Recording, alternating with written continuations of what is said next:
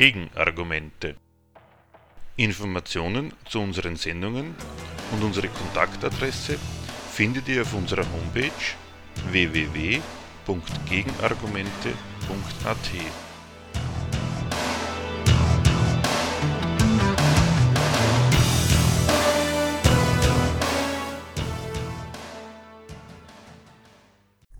Das Thema der heutigen Sendung.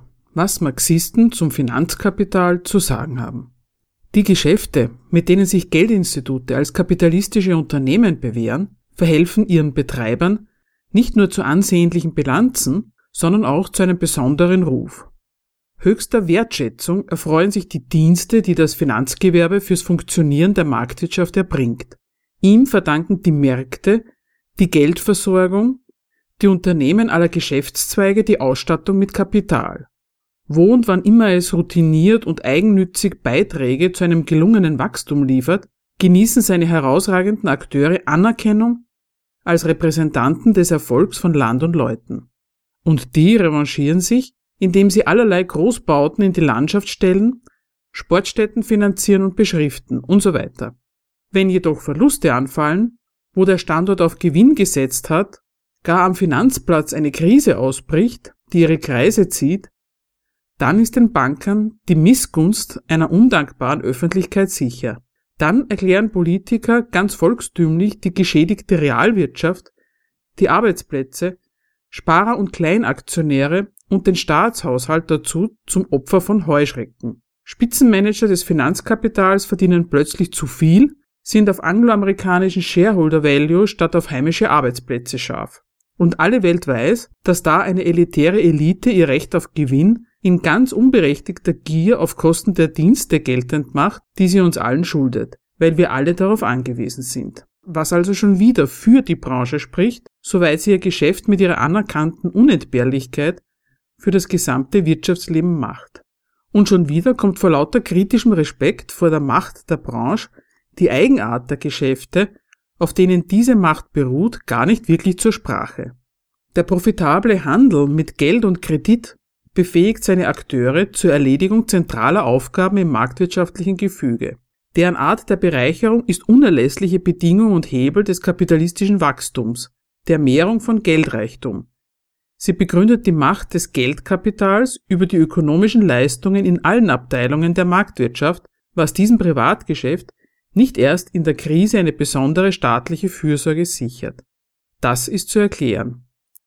Genau das nimmt sich das im Jahr 2016 im Gegenstandpunkt Verlag erschienene Buch von Peter Decker, Konrad Hecker und Joseph Patrick mit dem Titel Das Finanzkapital vor. Wir haben dieses Buch in unserer Sendung im September 2016 vorgestellt und wiederholen heute diesen Beitrag aus Anlass des zehnten Jahrestages der Pleite von Lehman Brothers im September 2008. Nähere Informationen dazu findet ihr auf unserer Homepage www.gegenargumente.at. Heute Abend sollte es eigentlich um eine Buchvorstellung gehen. Also um die Vorstellung äh, der, der neuesten Veröffentlichungen, äh, Veröffentlichungen des Gegenstandpunkt Verlags, das Finanzkapital. Und es handelt sich dabei um die ziemlich umfassende Überarbeitung einer Artikelserie zum gleichen Thema, die vor einigen Jahren in der Zeitschrift äh, erschienen ist. Und falls jemand schon die Artikelreihe gelesen hat, es, es ist nochmal äh, jetzt ziemlich überarbeitet, eigentlich eine komplette Neufassung. Von daher lohnt sich die Anschaffung äh, allemal. Der unmittelbare Anlass für die Artikelserie war die weltweite Finanzkrise, äh, die vor acht Jahren ungefähr losgegangen ist und die irgendwann zu einer weltweiten Wirtschaftskrise geworden ist. Und in diese Krise war die Macht des Finanzkapitals, also die besondere Wucht dieser Sphäre, in doppelter Weise sichtbar. Das konnte man einmal an dem sehen, was alles sonst noch kaputt gegangen ist, als einige Banken kaputt gegangen sind. Wie ihr wisst, ist es nicht dabei geblieben, dass einige äh, Banken pleite gegangen sind, sondern äh, relativ schnell wurde daraus eine Branchenkrise und dann eine Wirtschaftskrise. Das ist schon ein Zeugnis von der Macht dieser Branche. Diese Macht konnte man auch daran sehen, wozu die Staaten Und das heißt, zu welchen Summen die Staaten bereit waren, um die kaputtgegangenen Banken zu retten. Milliardensummen, 700 Milliarden in Amerika, in Europa, sowas ähnliches. Auch das ist ein Zeugnis von der Macht und von der Wichtigkeit dieser Branche. Das verdient eine Erklärung. Und der zweite Anlass war, naja, waren die Erklärungen, die es zu diesem Thema gegeben hat in der Öffentlichkeit. Und die waren und sind unserer Meinung nach komplett verkehrt. Also es gab sehr falsche Vorstellungen darüber, wie es zu dieser Krise gekommen ist, woran sie lag. Um nur zwei Beispiele zu nennen, gab zum einen die beliebte Vorstellung, der Grund für die Krise wäre die besondere Gier der Banker oder Bankster, besser gesagt. Und jetzt will ich in keiner Weise leugnen, dass Banker gierig sind. Dafür werden sie sogar bezahlt. Und es mag auch sein, dass sie sich ähm, den entsprechenden Charakter zulegen. Nur das erklärt überhaupt nicht, es soll mal einer im Raum versuchen, mit seiner Gier erstmal eine Wirtschaft in die Höhe zu hebeln und dann in die Krise zu stürzen. Also mit diesem Laster ist erst einmal nichts erklärt. Daran kann es nicht liegen. Die andere oder eine andere beliebte Vorstellung war die, naja, das Finanzkapital, die Geschäfte, die es betreibt, sind dermaßen abgehoben. Sie haben eine ganz neue Sphäre aufgemacht, die hat nichts mehr mit der Realität zu tun, das konnte nicht gut gehen, kein Wunder, dass es dann zu einer Krise kommt. Und da gilt auch, wenn es so wäre, dass das Finanzkapital vornehmlich damit befasst wäre, Luftschlösser zu bauen oder äh, Blasen zu produzieren, naja, dann würden sie platzen und was würde dann passieren? Höchstens würde heiße Luft entweichen, aber mehr nicht. Das wäre vielleicht ein Grund für Bedauern, vielleicht sogar für Schadenfreude, aber mehr nicht dass daraus eine weltweite Finanz- oder Wirtschaftskrise werden kann, daran merkt man, so abgehoben kann diese Sphäre nicht sein. In einer eigenen Welt lebt äh, das Finanzkapital offenbar nicht. Wie erklärt sich das? Deswegen gab es das Bedürfnis von unserer Seite aus, erst einmal äh, einige Artikel über die Krise selber zu schreiben. Das hat man gemacht, auch über diese verkehrten Vorstellungen, die ich eben benannt habe. Und dazu hatten wir das Bedürfnis, einige systematische oder sehr viele systematische Klarstellungen darüber zu machen, was das für ein besonderes Geschäft ist, wie sich die Macht des Finanzkapitals erklärt, wo sie herkommt, worin sie besteht und was sie anrichtet in guten und in äh, schlechten Zeiten. Zu bieten haben wir in dem Buch keine Argumente dafür, warum man die besonderen und unverzichtbaren Leistungen des Finanzkapitals schätzen sollte, warum man die Banken dafür loben sollte, was sie alles hinkriegen. Deswegen wird man auch keine Gründe dafür finden, warum man den Banken die Daumen drücken sollte, dass ihr Geschäft äh, endlich wieder funktionieren. Zugleich haben wir keine Argumente dafür zu bieten, dass das Finanzkapital sowas wäre wie eine perverse Entgleisung von der marktwirtschaftlichen Normalität. Sozusagen eine, äh, eine, eine, eine perverse Abweichung von der guten realwirtschaftlichen, marktwirtschaftlichen Normalität.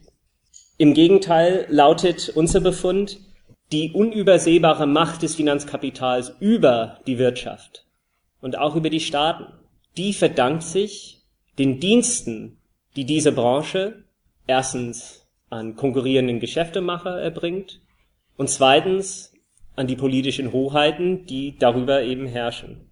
Das heißt, die sogenannte Systemrelevanz der Banken, ja, das war auch so ein Stichwort, das man während der Krise kennengelernt hat. Systemrelevanz. Das war die Rechtfertigung dafür, warum äh, man die Banken retten muss, wenn sie scheitern. Diese Systemrelevanz ist keine Lüge, es ist auch nicht Propaganda, nur diese Systemrelevanz spricht Bände über das System, für das die Banken offenbar so relevant sind. Deswegen enthält das Buch auch keine Appelle, äh, Appelle an politisch Verantwortlichen, bietet auch keine Vorschläge, wie sie endlich dafür sorgen können, dass das Finanzkapital und die Banken gescheit reguliert werden, so dass es nie wieder zu so einem finanziellen Kladderadatsch kommen kann. Überhaupt ist das Buch in keiner Weise konstruktiv.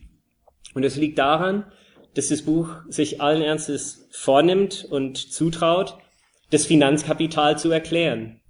Und die freche Behauptung heißt, wer das tut, wer das Finanzkapital erklärt, der kritisiert es auch. Und er macht aber nicht nur das. Er kritisiert nicht nur das Finanzkapital, sondern auch das System, für das es so wichtig ist. Also so viel zum Buch. Das Buch bereitet das alles sehr schön systematisch so hintereinander auf. Heute Abend, um euch gleich zu beruhigen, werde ich keinen Durchgang äh, durch das Buch machen. Das ist äh, überhaupt nicht zu schaffen, äh, um es mit Seehofer zu sagen. Das schaffen wir nicht. Ich will was anderes machen. Es ist hoffentlich ein bisschen bescheidener. Ich will einen Blick werfen auf die jetzige Krisenlage, also auf das, was man jetzt vor sich hat, und will versuchen, daraus ein paar zugegebenermaßen sehr grundsätzliche Schlüsse zu ziehen auf das Finanzkapital an sich, also auf den Normalfall des Geschäfts und auf den Normalfall des Kapitalismus. Hört sich auch nicht besonders bescheiden an. Schauen wir mal. Also, jetzt geht's los. Worin besteht der aktuelle Ausnahmezustand? Es ist ja immer noch eine Krisenlage. Er besteht zunächst in einer ziemlich außerordentlichen Geldpolitik der Europäischen Zentralbank. Erstens ist nach dem letzten Beschluss der EZB der Leitzins, der sogenannte Leitzins, auf 0,0 Prozent gesenkt worden. Das heißt, es kostet die Banken nichts, sich bei der Zentralbank Geld zu leihen. Umgekehrt kostet es die Banken etwas, wenn sie nicht, also wenn sie statt das Geld, das sie haben, zu verleihen, als Kredit an die Wirtschaft weiterzugeben, wenn sie das Geld bei der Zentralbank deponieren. Das kostet sie dann einen sogenannten Strafzins oder einen Negativzins. Und die dritte Maßnahme heißt quantitativer Lockerung. Und das besteht darin, dass die Zentralbank massenhaft Anleihen aufkauft. Im Moment Staatsanleihen aller Art. Und ab Juni oder Juli, glaube ich, wird es den Übergang dazu geben, auch Unternehmeranleihen, unterschiedliche Bonität, also unterschiedliche Qualität aufzukaufen. Ich will nur so viel dazu sagen, diese letzte Maßnahme, die klingt kompliziert, das ist und das soll ein Mittel sein, auch dann mehr Geld der Bankenwelt zur Verfügung zu stellen, auch wenn der Leitzins sowieso schon bei 0,0 Prozent ist. Diese, Kontro äh, oder diese Maßnahmen sind sehr kontrovers, gerade in Deutschland. Hier handelt sich Draghi den Vorwurf ein, gegen sein geldpolitisches Mandat zu verstoßen. Ihm wird vorgeworfen, mit seiner Politik des billigen Geldes kontraproduktive Wirkungen heraufzubeschwören. Und kaum wird das gesagt, gibt es äh, Verteidiger Draghis, die sind gleich zur Stelle, mit dem Hinweis darauf, dass eben äh, extreme Zeiten extreme Maßnahmen verlangen. Und dann geht's so hin und her. Beide Seiten sind sich darin einig, dass die Geldpolitik der Zentralbank total entscheidend ist. Dass es darauf ankommt, was der Draghi denn nun beschließt. Und dafür, oder das wird richtig sinnfällig, jedenfalls für mich, äh, in einer, äh, in einer Überschrift in der Frankfurter Allgemeinen Zeitung am Vorabend des letzten Beschlusses. Ja, also aus dieser seriösen Zeitung ähm, aus Gallus oder ja Gallus. Da stand die Überschrift drin: Der Zauberer Draghi und das weiße Kaninchen.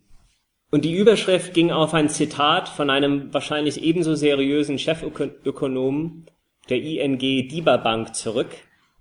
Und der hat gesagt, alle starren auf Draghi und hoffen, dass er wie ein Zauberer ein weißes Kaninchen aus dem Hut zieht. So, jetzt ist klar, in Krisenzeiten, in extremen Zeiten greift man nun mal zu sehr blumigen Metaphern. Aber einmal ernst genommen, wo ist man da eigentlich gelandet, wenn so ein Zitat möglich ist? Was muss das für eine Wirtschaft sein, die auf die rettende Tat eines Zauberers oder eines Schamanen aus dem Frankfurter Ostend wartet? Der Frage will ich äh, ernsthaft nachgehen. Und das ist erst einmal nicht so schwer. Man soll einfach fragen, was will der Mann damit? Was will er erreichen mit diesem Maßnahmenpaket? Das ist erstmal leicht gesagt. Er will, dass die Konjunktur anspringt, dass die Wirtschaft wächst. So. Aber was kann eigentlich ein EZB-Chef dafür bieten? Was kann er aus dem Hut ziehen, dass die Wirtschaft dann wieder funktioniert? Eins ist schon mal klar. Er kann, und das will er auch nicht, nichts aus dem Hut ziehen, was für Produktion nötig wäre im materiellen Sinne. Weder Arbeitskräfte, weder Rohstoffe, noch, was noch, Transportmittel, Maschinen, nichts von alledem. Er will auch nicht sagen wir mal, einer bestimmten Branche helfen, die Geschäftsbedingungen einer bestimmten, eines bestimmten Geschäfts verbessern. Also nicht Getreide billiger machen für die Bauer oder irgendwas für die Stromwirtschaft tun oder in Stuttgart oder in Wolfsburg da in die Korridore der Automacht äh, hineinlaufen und ihnen billigen Kredit zukommen lassen oder irgend sowas. All das will Draghi nicht tun. Ihm ist völlig klar, um der Wirtschaft ganz allgemein, um ihr auf die Sprünge zu helfen, muss man was für die Banken tun. Und darin steckt seine Krisendiagnose, und die ist interessant, die heißt, es werden nicht genug Schulden gemacht. Schulden machen findet nicht genug statt. Es wird nicht, geniet, nicht genug Kredit vergeben. Und zwar ganz allgemein. Also wie gesagt, die Diagnose ist nicht so, da wächst es nicht genug, hier wächst es nicht genug, gerade bei den Bauern, mehr Milch bräuchten wir ja. Nein, das ist eine sehr allgemeine Diagnose. Es findet nicht genug Kreditvergabe und Schuldenmachen statt. Von daher heißen die Maßnahmen, man muss es den Banken leichter machen, Schulden zu machen erst einmal. Man muss es ihnen erleichtern, Zugriff auf frisches Geld der Zentralbank zu bekommen. Und das macht der Draghi. Er will sie gewissermaßen dazu verführen, mit einem Strafzins sogar dazu drängen, Geld zu nehmen und das Geld zu verleihen an die Wirtschaft. Und dann kann er darauf hoffen, dass dieses Angebot auf Interesse seitens der Wirtschaft trifft, dass darüber die Konjunktur anspringt, wie es heißt, und das allgemeine Wachstum dann irgendwie losgeht. Und wie gesagt, es gibt viel heftige Debatten darüber, ob die Maßnahmen es bringen, ja, ob er zu viel macht oder zu wenig. Aber die Hauptsache geht dabei völlig unter. Und die Hauptsache, meine ich, besteht in einer entscheidenden Auskunft darüber, worin die wichtigste ökonomische Potenz dieser Wirtschaft offensichtlich besteht.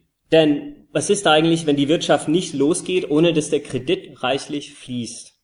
Dann lernt man daraus, der Kredit oder Schulden, ein anderer Ausdruck für dasselbe, das ist nicht einfach das besondere Geschäftsmittel der Banken, also nicht einfach die besondere Ware der Banken, sondern offenbar das alles entscheidende Lebensmittel der Wirtschaft überhaupt. Kredit, das Schuldenmachen, ist nicht einfach ein Notbehelf, also eine einmalige Sache. Kredit wird in die Welt gebracht, dann soll die Wirtschaft wachsen und das dann halt abbezahlen und dann ist gut. Da in einer bestimmten Sphäre. Kredit, das ist kein Stück materieller Reichtum, aber es ist offenbar das Entscheidende, das alles Entscheidende. Ein erfolgreiches Wirtschaften, äh, äh, Wirtschaftswachstum, das ist der Standpunkt der Zentralbank und nicht nur der Zentralbank, geht nicht los, ist nicht zu haben ohne eine erfolgreich funktionierende Schuldenwirtschaft. Es muss also flächendeckend mehr Geld eingesetzt werden, als man schon hat, damit das Geldmachen überhaupt losgeht und wieder funktioniert. Und das sage ich jetzt so hin und will gleich dazu sagen, das soll man nicht einfach nehmen wie ein Faktum. Dem Motto, ja, das ist ohnehin klar, Kredit ist ja ganz wichtig. Stimmt ja auch. Schon das verrät, und das wäre ein erster grundsätzlicher Schluss, sehr viel über das Verhältnis zwischen dem Finanzkapital, zwischen diesem besonderen Geschäft und der sogenannten Realwirtschaft, der Realwirtschaft überhaupt. Und dieses Verhältnis klar zu machen, ist mir vor allem deswegen ein Anliegen, äh, wegen des sehr, sehr guten Rufs der Realwirtschaft, vor allem in Krisenzeiten, als die Branche, die äh, hauptsächlich das macht, dass sie äh, die Güter produziert, von denen die Gesellschaft lebt, dass sie vor allem die Arbeitsplätze schafft, auf die die Menschen offenbar so angewiesen sind, wenn sie leben wollen. Während auf der anderen Seite das Finanzkapital bloß mit dem Geld spielen würde und dann verspielt es das Geld am Ende. Und wenn es das tut, dann reißt es die, die harmlose, nette Realwirtschaft mit sich in die Tiefe. Und dazu will ich als erstes sagen, von einer Krise des Bankgeschäfts oder von einer anhaltenden Flaute im Kreditwesen kann die Realwirtschaft nur deswegen betroffen sein, weil Kredit und Schulden offenbar auch für sie das entscheidende Produktionsmittel sind. Und das ist nur deswegen der Fall, weil die Firmen der Realwirtschaft haargenau den gleichen Zweck verfolgen wie das Finanzkapital selber. In der Realwirtschaft, das weiß man ja, wird zwar dies und das und sogar alles Mögliche produziert, sehr bunt geht's dazu, Aber alles bloß als Träger für den einen Zweck, nämlich das Geld zu vermehren, das sie in ihre Produktion stecken. Entweder das oder gar nicht. Auch für die Realwirtschaft sind Güter, Produktionsmittel, Arbeitskraft und so weiter total langweilig, nämlich geschäftlich uninteressant. Es sei denn, sie kommen zu dem Befund, das taugt dafür, um aus dem investierten Geld mehr zu machen. Und wenn es nicht so wäre, wäre der Kredit für die Realwirtschaft absolut uninteressant, hätte keinen Bedarf nach mehr Geld, als es schon hat. Und umgekehrt auch. Wäre die Realwirtschaft für ein Kreditwesen, das sein Geschäft damit macht, Geld zu verleihen und dafür mehr zurückzubekommen, auch absolut uninteressant. Also man merkt, dieses Verhältnis ist eine Brüderschaft zwischen Finanzkapital und Realwirtschaft.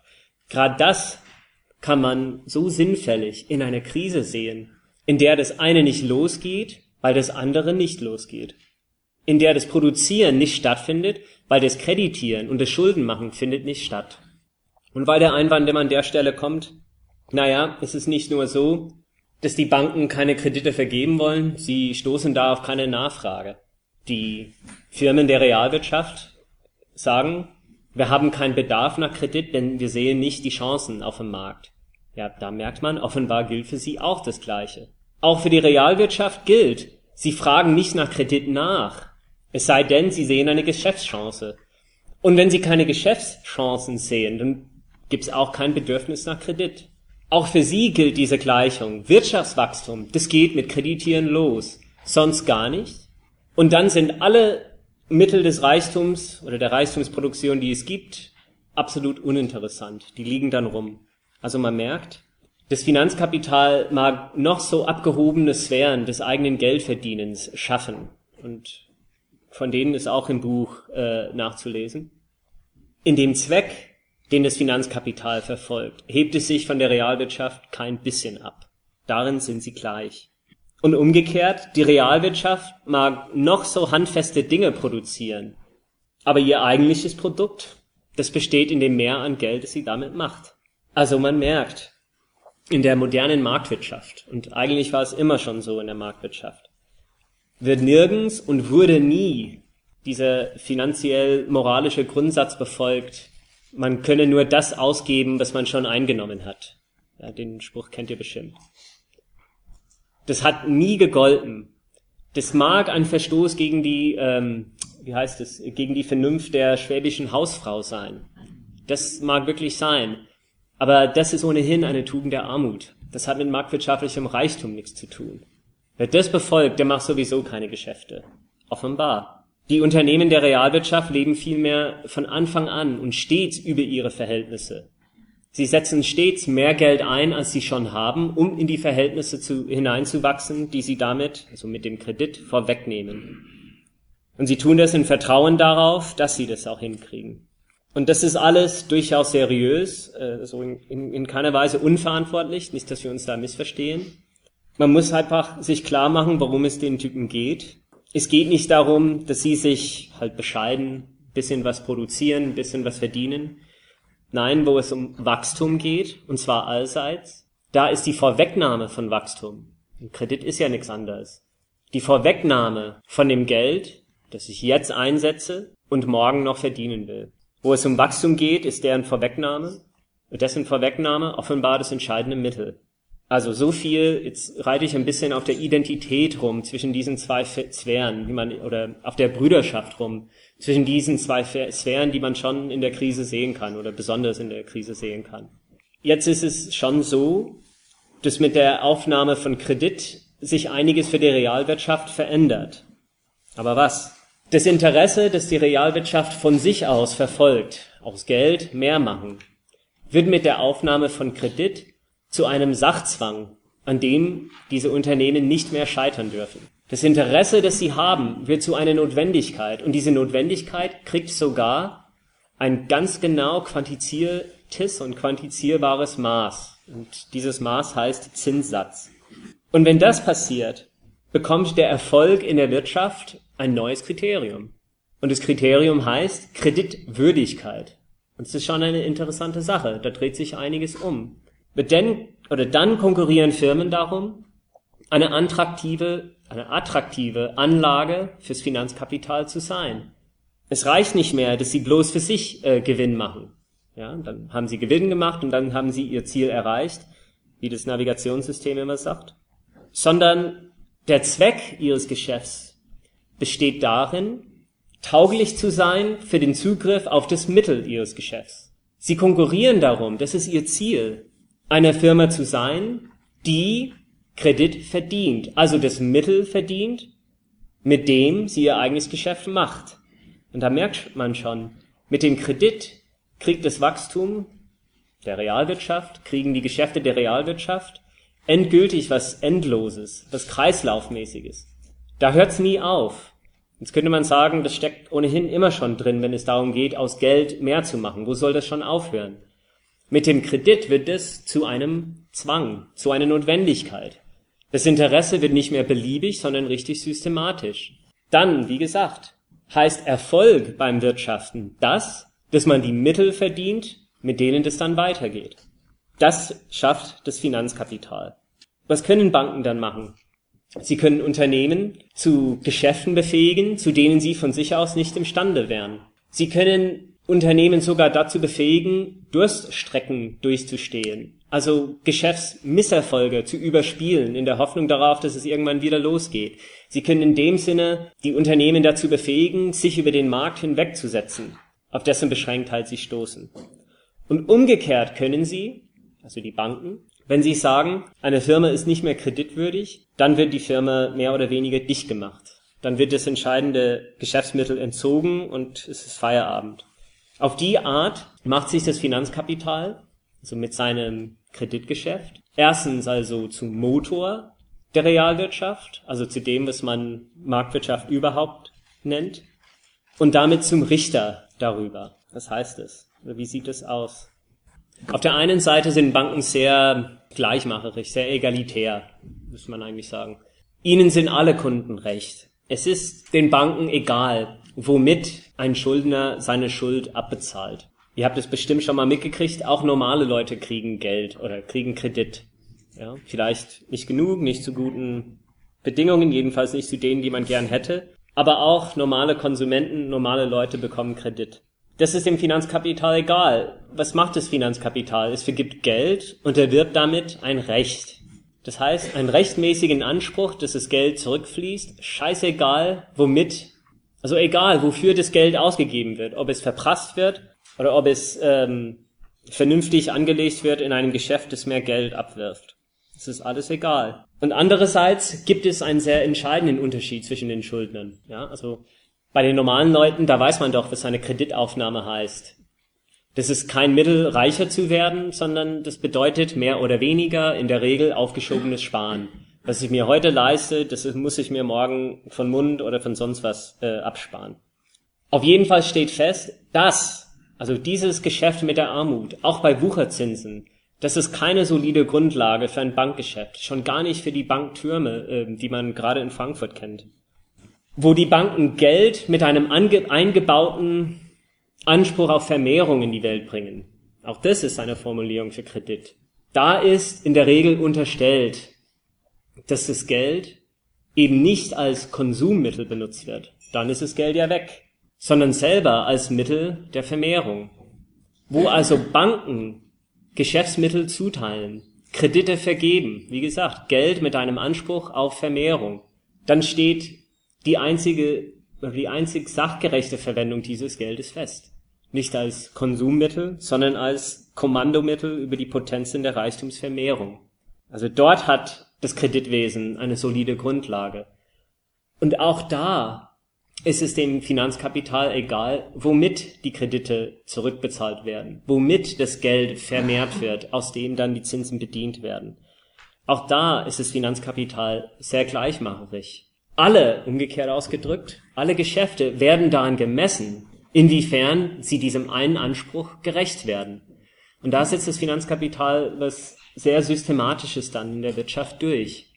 Über die Entscheidungen des Finanzkapitals, also über diesen Anspruch, ist jedes Geschäft so gut wie das andere, solange es dem gleichen Anspruch bedient. Und da merkt man dann, warum dieses System Kapitalismus heißt. dann ist das Interesse, um das es ohnehin geht, aus Geld mehr Geld zu machen, das ist dann überhaupt der einzige Zweck. Darin sind alle gleich und darin haben sich, oder daran haben sich alle praktisch zu bewähren. Und die Instanzen, die dieses, diesen Zwang ausüben und dieses Urteil vollstrecken, sind ganz praktisch die Banken. Also mein erster Punkt hat geheißen, es ist eine Brüderschaft zwischen dem Finanzkapital und der Realwirtschaft. Das gilt für den Zweck als auch für das Mittel dieser Geschäfte. Das zweite Kapitel heißt, mit dem Finanzkapital wird dieses gleiche Interesse zu einem Sachzwang, den die Banken ausüben, dem die anderen zu entsprechen haben. So geht das, dass das Finanzkapital seine Macht über die Wirtschaft auf die Dienste gründet, die es für die Wirtschaft erbringt. Und da muss man wirklich sagen, systemrelevanter, wirklich im wortwörtlichen Sinne, systemrelevanter geht es gar nicht. Indem das Finanzkapital das tut. Also indem das Finanzkapital diesen Anspruch erfolgreich durchsetzt. Erbringt das Finanzkapital eine zweite, ganz entscheidende, ganz systemmäßige Leistung. Worin die besteht, kann man auch in dem derzeitigen Ausnahmefall studieren. Und auch dafür könnte ich äh, die FAZ zitieren. In jede Sonntagsausgabe, Samstag auch, auch unter der Woche, wird mehr oder weniger blumisch über die Welt ohne Zinsen gesprochen. Eigentlich wird sich darüber beschwert. Ja, also manchmal heißt es ganz vornehm, es ist ein schwieriges Zinsumfeld. Aber spätestens beim Feuilleton heißt es, wie werden wir zurechtkommen mit dem, mit der neuen Welt ohne Zinsen? Und vielleicht dazu ein Exkurs, weil es einfach so ärgerlich ist. Genau an der Stelle kriegt die FAZ richtig ein Herz für die Armen. Also die FAZ, für die, und jetzt übertreibe ich nur ein bisschen, für die kein Lohn zu niedrig ist, für die keine Sozialleistung zu knapp bemessen ist. Diese FAZ kriegt für die Armen an der Stelle so ein Herz, wo die Lage der Armen für einen allgemeinen Missstand steht. Ja, also das wird bebildert damit, in einer Welt ohne Zinsen da sieht's ganz schlecht aus im Alter. Da verzinsen sich die, die Ersparnisse nicht, egal in welcher Form, ob per Riester oder sonst wie. Weil die Lage von diesen Menschen darin besteht, dass das Geld allgemein nicht wächst, dass es nicht allgemein verzinst wird. Da, äh, da wird's der Fatz ganz anders. So viel zum Ärger. Man merkt aber daran, ein zweites Element der Systemrelevanz des Finanzkapitals. Also wenn alle Welt davon ausgeht, dass die Welt doch so funktioniert, dass wenn ich mein Geld zur Bank trage, dann verzinst sich das doch. Ja, also das tut's nicht, wenn es im Sparschwein ist, aber wenn ich zur Bank bringe, dann akkumuliert es Zinsen. Vielleicht langsam, aber das tut's doch. Man merkt daran, dass das Finanzkapital auf der Grundlage seines Geschäfts mit der Vergabe von Kredit, ja, das war mein erstes Kapitel, sich bei der ganzen Gesellschaft verschuldet. Kein Geheimnis, das ist die zweite Abteilung des Bankgeschäfts. Es vergibt nicht nur Kredit an alle Welt. Warum das entscheidend ist, haben wir äh, gehabt. Zugleich verspricht es allen die Leistung aus dem Geld, das sie zur Bank tragen, mehr zu machen. Jede Summe wird mehr. Und in diesen zwei Seiten steckt eigentlich der ganze Witz äh, des Bankgeschäfts. Damit wäre er, äh, damit wäre es eigentlich fertig beschrieben. Das ist nichts anderes als ein Zirkel oder besser gesagt eine Spirale, aus Kreditschöpfung, Schulden machen und Schuldenbedienung. Banken verschulden sich bei der ganzen Welt und sie können das machen, weil sie von dem Erfolg ihrer Kreditgeschäfte ausgehen. Sie setzen auf den Erfolg, den sie stiften, wenn sie Kredite vergeben und auf der Grundlage versprechen sie jedem einen Zins, der ihnen Geld gibt. Und umgekehrt, sie kreditieren die ganze Welt, ja, statten sie mit Zahlungsfähigkeit aus schöpfen Kredit in der Sicherheit, dass sie sich frische Mittel aneignen können bei aller Welt. Und das nehmen sie vorweg. Und das ist ganz entscheidend an der Stelle, dass man sich klar macht, dass das mit Vermittlung nichts zu tun hat. Ja, das ist eine, eine hartnäckige Vorstellung über das Bankengeschäft. Dass Banken ungefähr das machen würden, sie nehmen das Geld, das der eine gerade übrig hat, stecken es dem anderen zu, der das gerade gebrauchen könnte, und sie stehen irgendwie in der Mitte. So ist es nicht. Es ist vielmehr so, wenn die Bank dieses Versprechen abgibt, wir verzinsen euer Geld, dann beteiligen die Banken alle Welt an dem Erfolg ihrer Kreditgeschäfte und machen die Leute mit ihrem Geld davon abhängig. Übrigens, auch das wird sehr sinnfällig in einer Krise. Dazu kommen wir noch. Also wie sicher man davon ausgehen kann, wenn eine Bank bei ihren Geschäften scheitert, wie steht's eigentlich um mein Geld auf dem Konto? Das Wort auf Englisch dafür heißt Bankrun, also Sturm auf die Banken. Aber das jetzt Klammer zu. Es beteiligt die ganze Welt an dem Erfolg dieser Geschäfte, verwickelt sie darin und macht sie davon abhängig.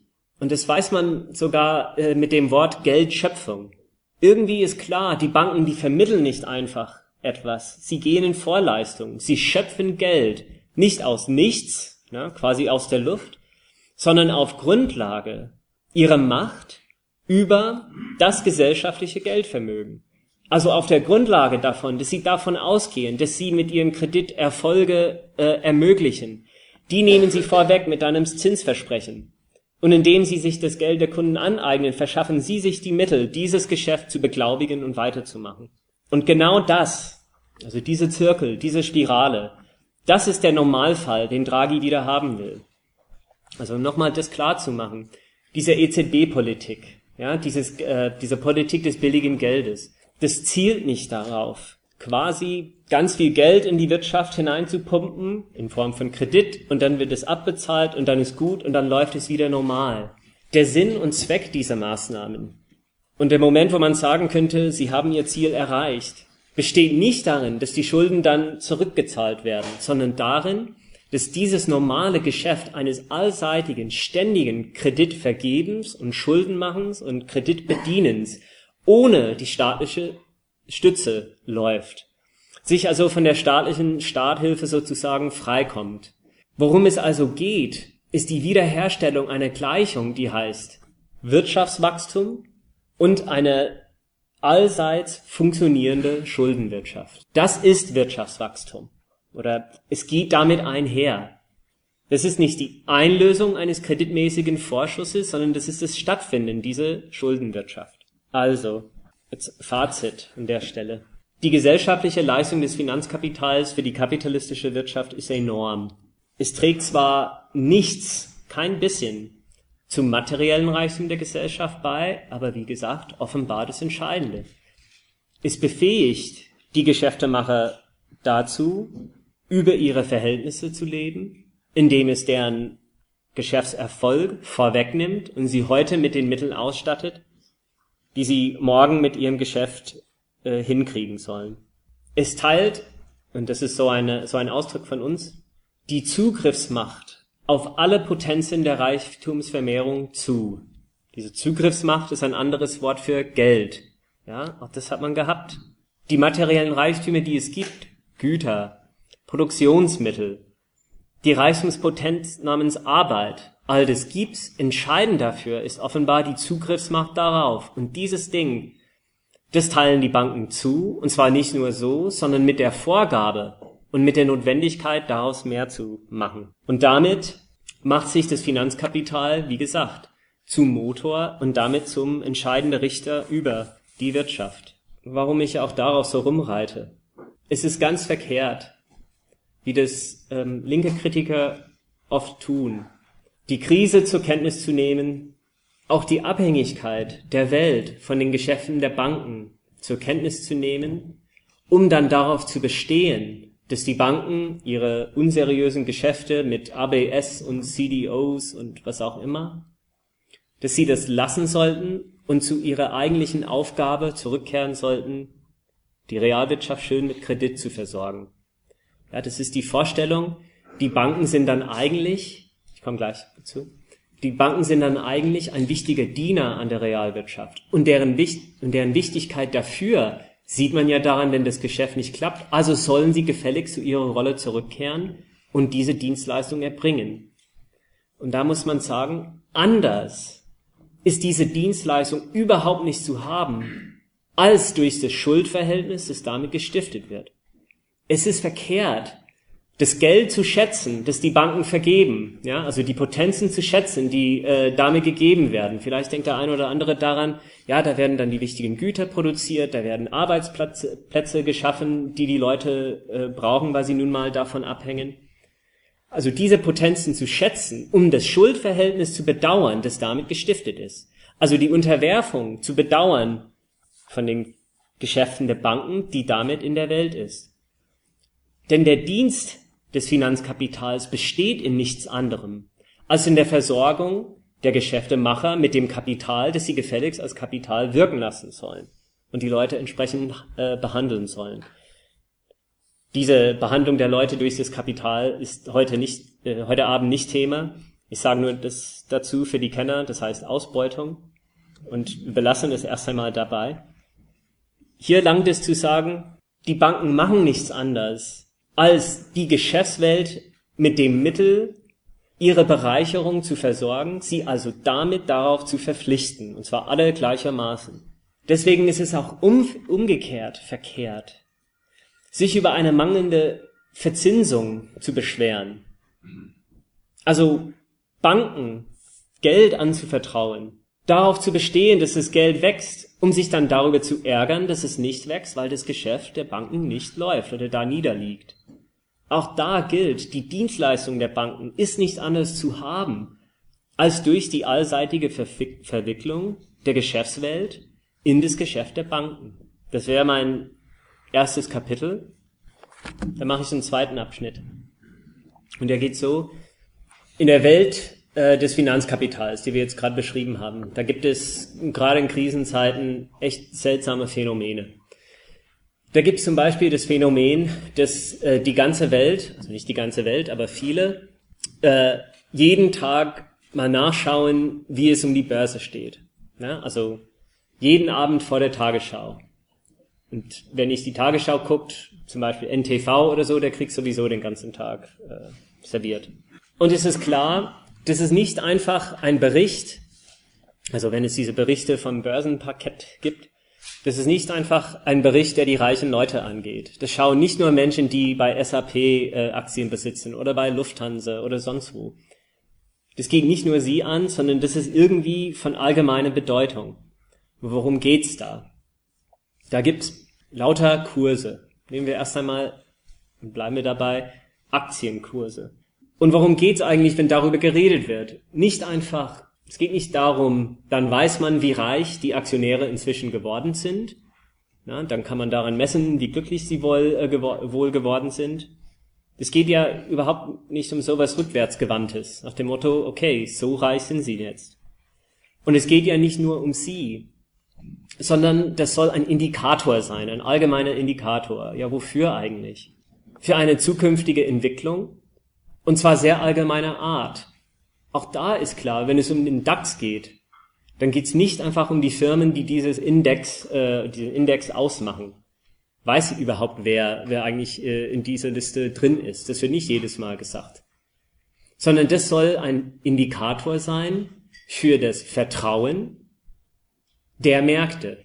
Also für das Vertrauen der Spekulantenwelt auf zukünftige Geschäfte.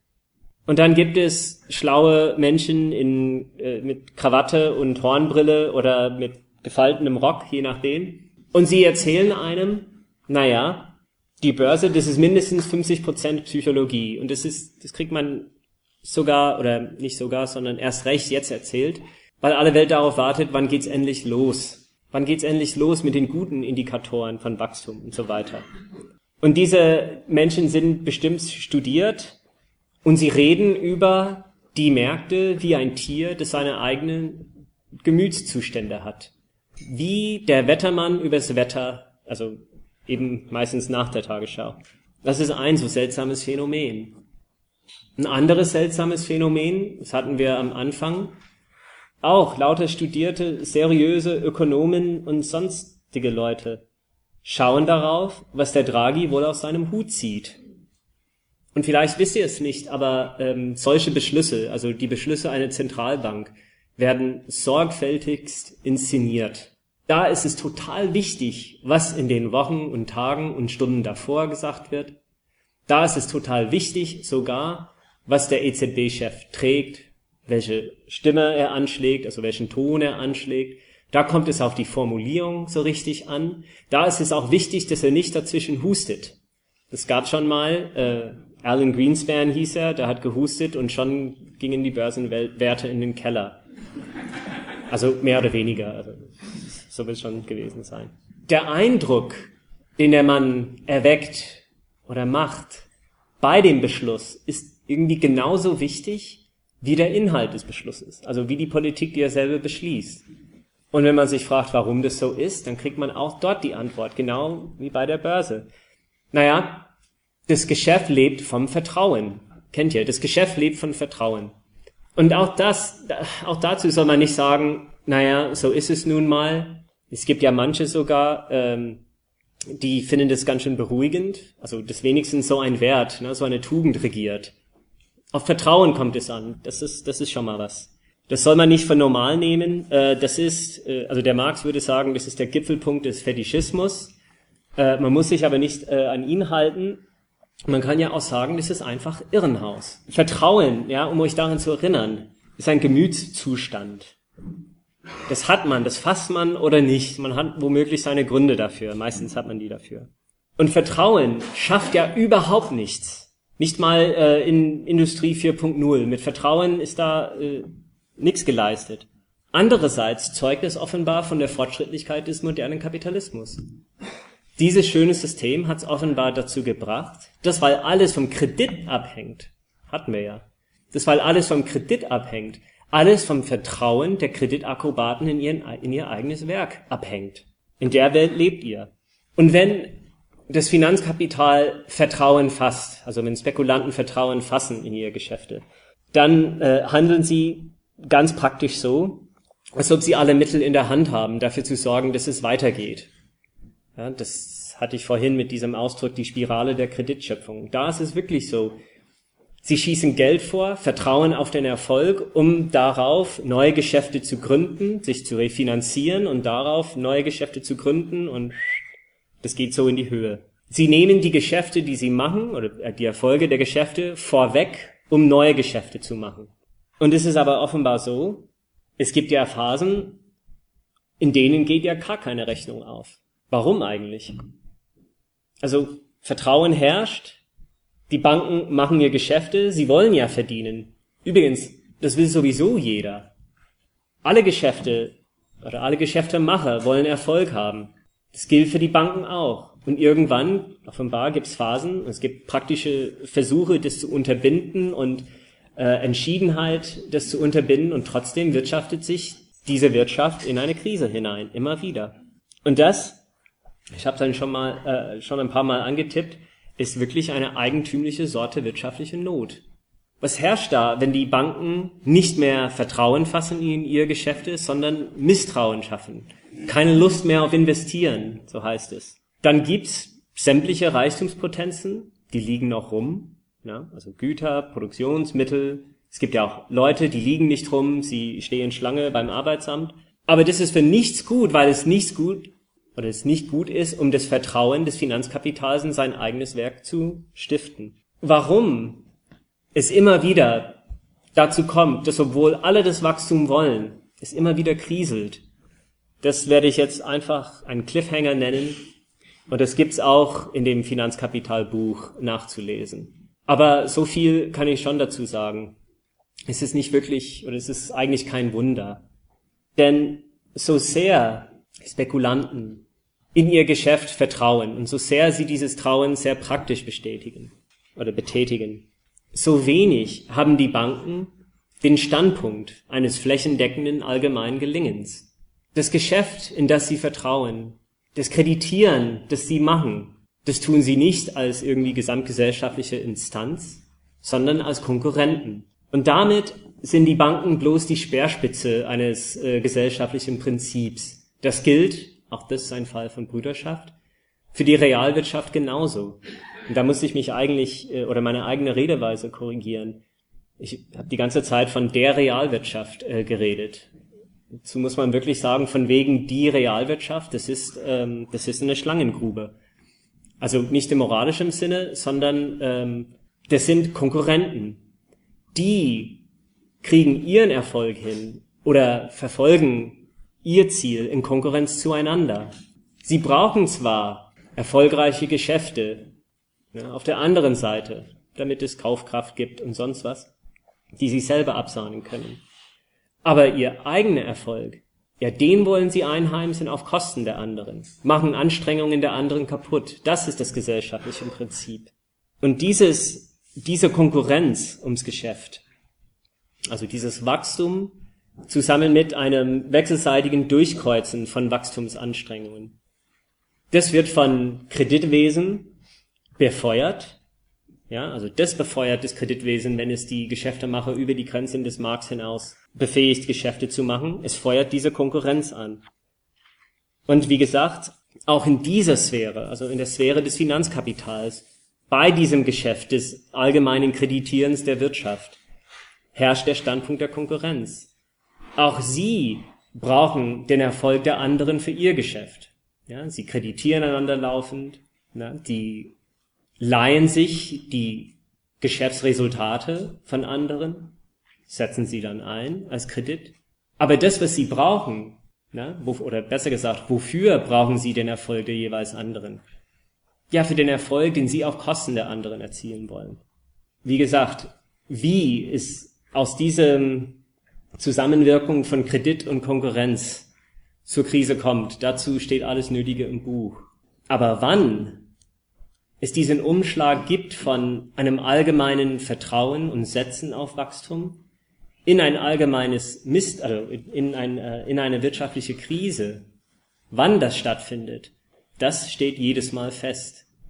Das ist genau der Moment, wo die konkurrierenden Banken sagen, wir verlieren das Vertrauen in unsere Geschäfte, wir brechen Kreditverhältnisse ab, sortieren unsere Schulden neu durch. Und es ist interessant, wenn das stattfindet, das habt ihr ja mitgekriegt, ist es nicht so, dass dann der eine oder andere Konkurrent ausscheidet, von Markt verschwindet und die anderen freuen sich drüber, sondern dann verallgemeinert sich das ganz schnell und ganz schön. Dann wird, aus einer großen Bankpleite eine Branchenkrise, also ich erzähle nur ein bisschen die Geschichte jetzt, und aus der Branchenkrise wird dann eine Wirtschaftskrise. Und auch hier, also dieser Ausnahmefall, lehrt etwas Entscheidendes über den Normalfall. Da gilt nämlich das Prinzip, der Reichtum der einen ja, der besteht in den Schulden der anderen. Wenn die einen nicht mehr fähig sind, ihre Schulden zu bedienen, ja, dann ist der Reichtum der anderen kaputt. Und über den Erfolg in dieser Konkurrenz kann man sich nicht recht freuen. So sieht dann die Abhängigkeit der konkurrierenden Geschäftemacher voneinander aus. Wo die Schuldverhältnisse kaputt gehen, da geht gleich der Reichtum kaputt. Und gerade da wird die, äh, wird ein, äh, oder das ist auch so ein Zeugnis von der großen Leistung des Finanzkapitals. Und die will ich jetzt auf äh, andere Weise ausdrücken.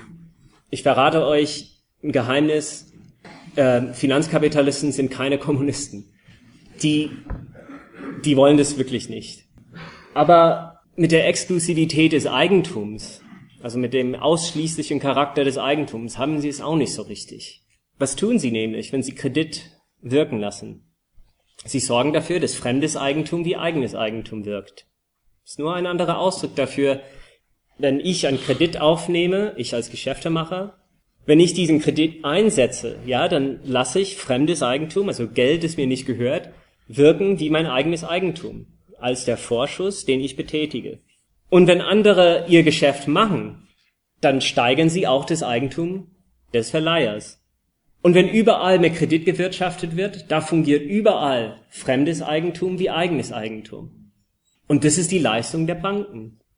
Sie so, oder man kann es so ausdrücken, sie überwinden gewissermaßen die Schranken des Eigentums. Besser gesagt, sie überwinden die geschäftsmäßige Beschränkung, die das Eigentum, also die die Exklusivität des Eigentums darstellt.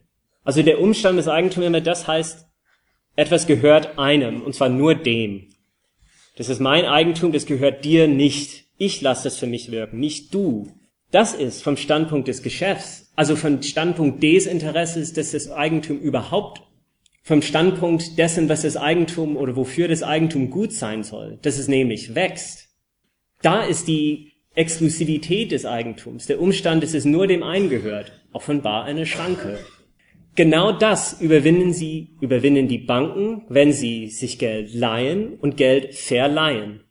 Das ist gewissermaßen die kapitalistische Vergesellschaftung von Eigentum. Und zwar für den einen Zweck, dass aus diesem Eigentum mehr wird, und zwar in der Konkurrenz der Geschäftemacher gegeneinander. Also da, da merkt man, so geht, äh, so geht Kollektivismus äh, auf kapitalistisch. Es ist die gemein, das, ähm, die gemeinsame Mobilisierung der Macht des Geldes, der Macht des Eigentums für die Konkurrenz, die sie gegeneinander ausfechten. Und die Banken sind die Instanzen, die diese Gesellschaftlichkeit verkörpern und zuteilen an die Konkurrenten, und zwar in Konkurrenz miteinander. Das ist also, das an der Stelle, das wäre das Ende meines zweiten Kapitels, auch eine Art von Brüderschaft zwischen dem Finanzkapital in der ganzen Wirtschaft. Das Finanzkapital stiftet da eine Brüderschaft zwischen allen Eigentümern, lässt das Eigentum der einen für die anderen fungieren und heizt damit ihre Konkurrenz gegeneinander an. Das wäre das Ende meines zweiten Kapitels. Damit mache ich dann auch erstmal Pause.